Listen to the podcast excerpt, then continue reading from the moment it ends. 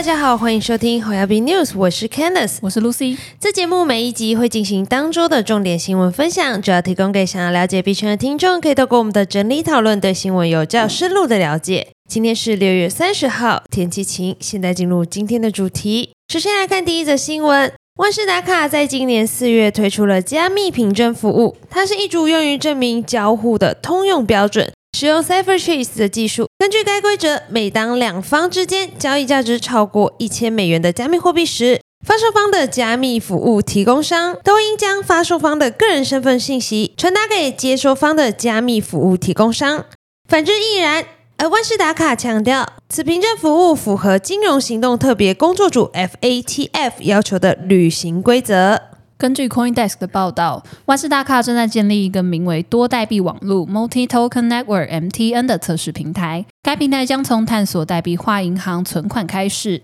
并将于今年夏天在英国以测试模式推出。万事达卡加密和区块链主管表示，许多银行和金融机构正在受邀参与。MTN 计划将在适当时机拥抱央行数位货币和受监管的稳定币。而这也可以与万事达卡之前推出的加密凭证服务完美结合，来确保交易符合反洗钱、AML 法规等规定。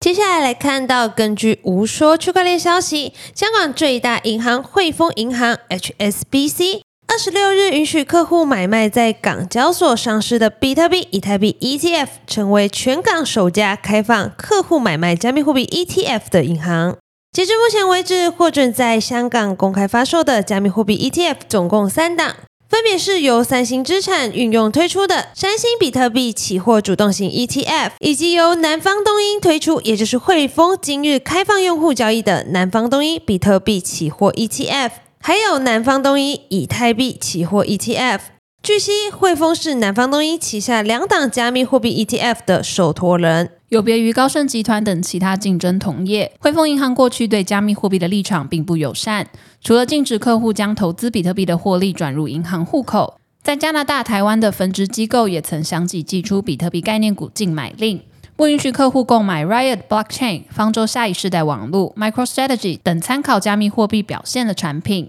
汇丰银行执行长齐耀年曾在二零二一年指出，由于价格走势动荡，我们不把比特币视为一种资产类别，并表示无意推出加密货币交易平台，或是向自家客户提供加密货币服务。如今，汇丰银行对加密货币的态度转变，可能也意味着 Web 三点零的主流知识已无法挡。接下来，我们看到去年四月时任英国财务大臣的现任英国首相苏纳克。曾发话要将英国打造成全球的加密资产中心，并要求由英国司法部资助一个独立机构——法律委员会，审视现行法律是否可以适应加密货币等数位资产。根据路透社二十八日报道，旨在对英国法律提出改革建议的英国法律委员会。在政府委托编写的一份报告中，再次提议立法将数位资产在财产法中设为一种新的个人财产类别。委员会认为，加密货币和 NFT 等数位资产不属于传统的个人财产类别，建议在现有的个人财产分类中增加第三类数位物件的新类别，将由数据组成的加密货币和 NFT 等数位资产纳入此类别。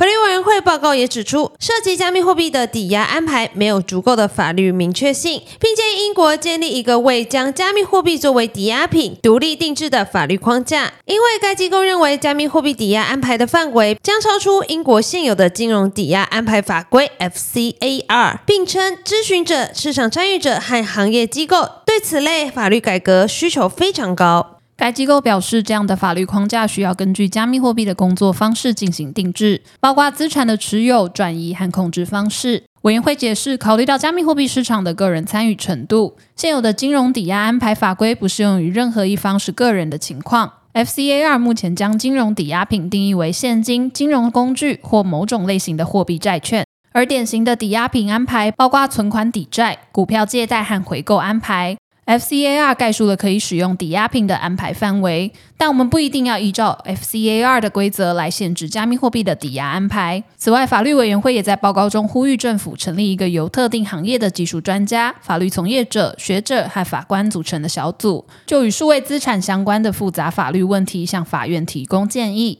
英国财政部经济大臣 Andrew Griffiths 则表明，政府将仔细考虑委员会的建议。接下来看到上周 Asuki 在众所期盼下迎来年度盛会 Follow the Rabbit 二零二三，发布了长达一分多钟的动漫短片，霸气宣布推出最新专 Asuki Elementals。据了解，Asuki Elemental 总量为两万个，所有 Asuki 的持有人皆被免费空投了一个，剩余一万个将在台湾时间六月二十八号零点铸造活动中进行贩售。而 Asuki 和其子系列 Beans 的持有者都有优先购买权。值得注意的是，Asuki 作为当前 NFT 市场中表现最稳定的蓝筹项目，团队不仅在贩售前不但把期待值拉高，更被整个 NFT 社群认为此次开卖是决定 NFT 未来市场走向的关键。若符合预期，将有望再度为 NFT 带来增量资金。相反的，若 Asuki 玩不出新花样，将再次重击整个市场。因为本次发售 Asuki 将募得超两万枚 ETH。然而，Asuki Elementals 在二十八日凌晨发售后，便开始传出技术出包。我们来看详细新闻。在 Asuki 持有者铸造完后，轮到 Bins 持有者购买，却发生前端页面故障的因素。导致许多 Bins 持有者无法如期参与预售，即便能体验的发售合约设计优秀，批量 gas 费相当低，但仍引起社群强烈不满。不过，这还不是让社群最失望的。Asuki Elementals 在发售后便可选择开图，而这也引发 Asuki 全系列的抛售潮。Asuki Elementals 开图后，被一致认为与 Asuki 一代的画风太过相似，几乎无法辨识。更扯的是，竟然还有多个重复的图。社群嘲讽是 NFT 领域引入双胞胎概念，再一次完成。创新。根据 NFT Go 打 IO 数据显示，Asuki Elementals 发售后，整个系列都面临暴跌。Asuki 在近二十四小时内暴跌二十六点五七 percent，并暴跌三十九 percent。而 Asuki Elementals 开图后，与 Asuki Elementals Binks 开图前，两者价格也均低于两个 ETH 的销售价格，面临破发的窘境。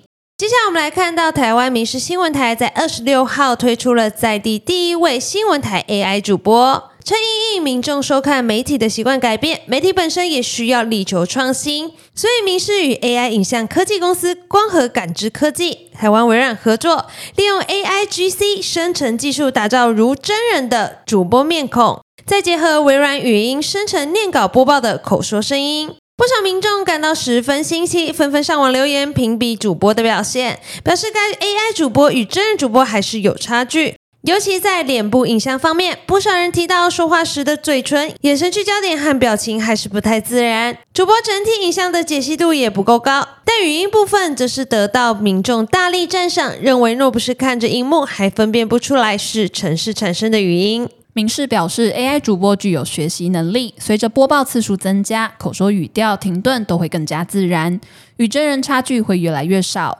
国家通讯传播委员会 NCC 也为 AI 主播表示意见，在二十五日时称。发函请明示说明 AI 主播的播报应用和电视台营运计划是否符合。不难想象，AI 主播的问世，不少观众都开始怀疑真人主播的工作机会是否将遭到排挤，甚至在 AI 主播不断升级后，是否会全面改换真人主播。根据中时报道，华视主播宋彦敏在看完明示 AI 主播的出场秀后，表示主播工作本来就不是读稿机，而好的主播最大优势是突发事件的临场反应。若是透过连线或现场转播，我相信自己会比 AI 有更及时的反应。本节新闻分享就到这边结束了。若听众有任何国内外新闻或消息，希望帮忙阅读，可以在下方留言告诉我们。感谢你收听今天的 h o a b News，我是 Candice，我是 Lucy，我们下周空中再见，拜拜。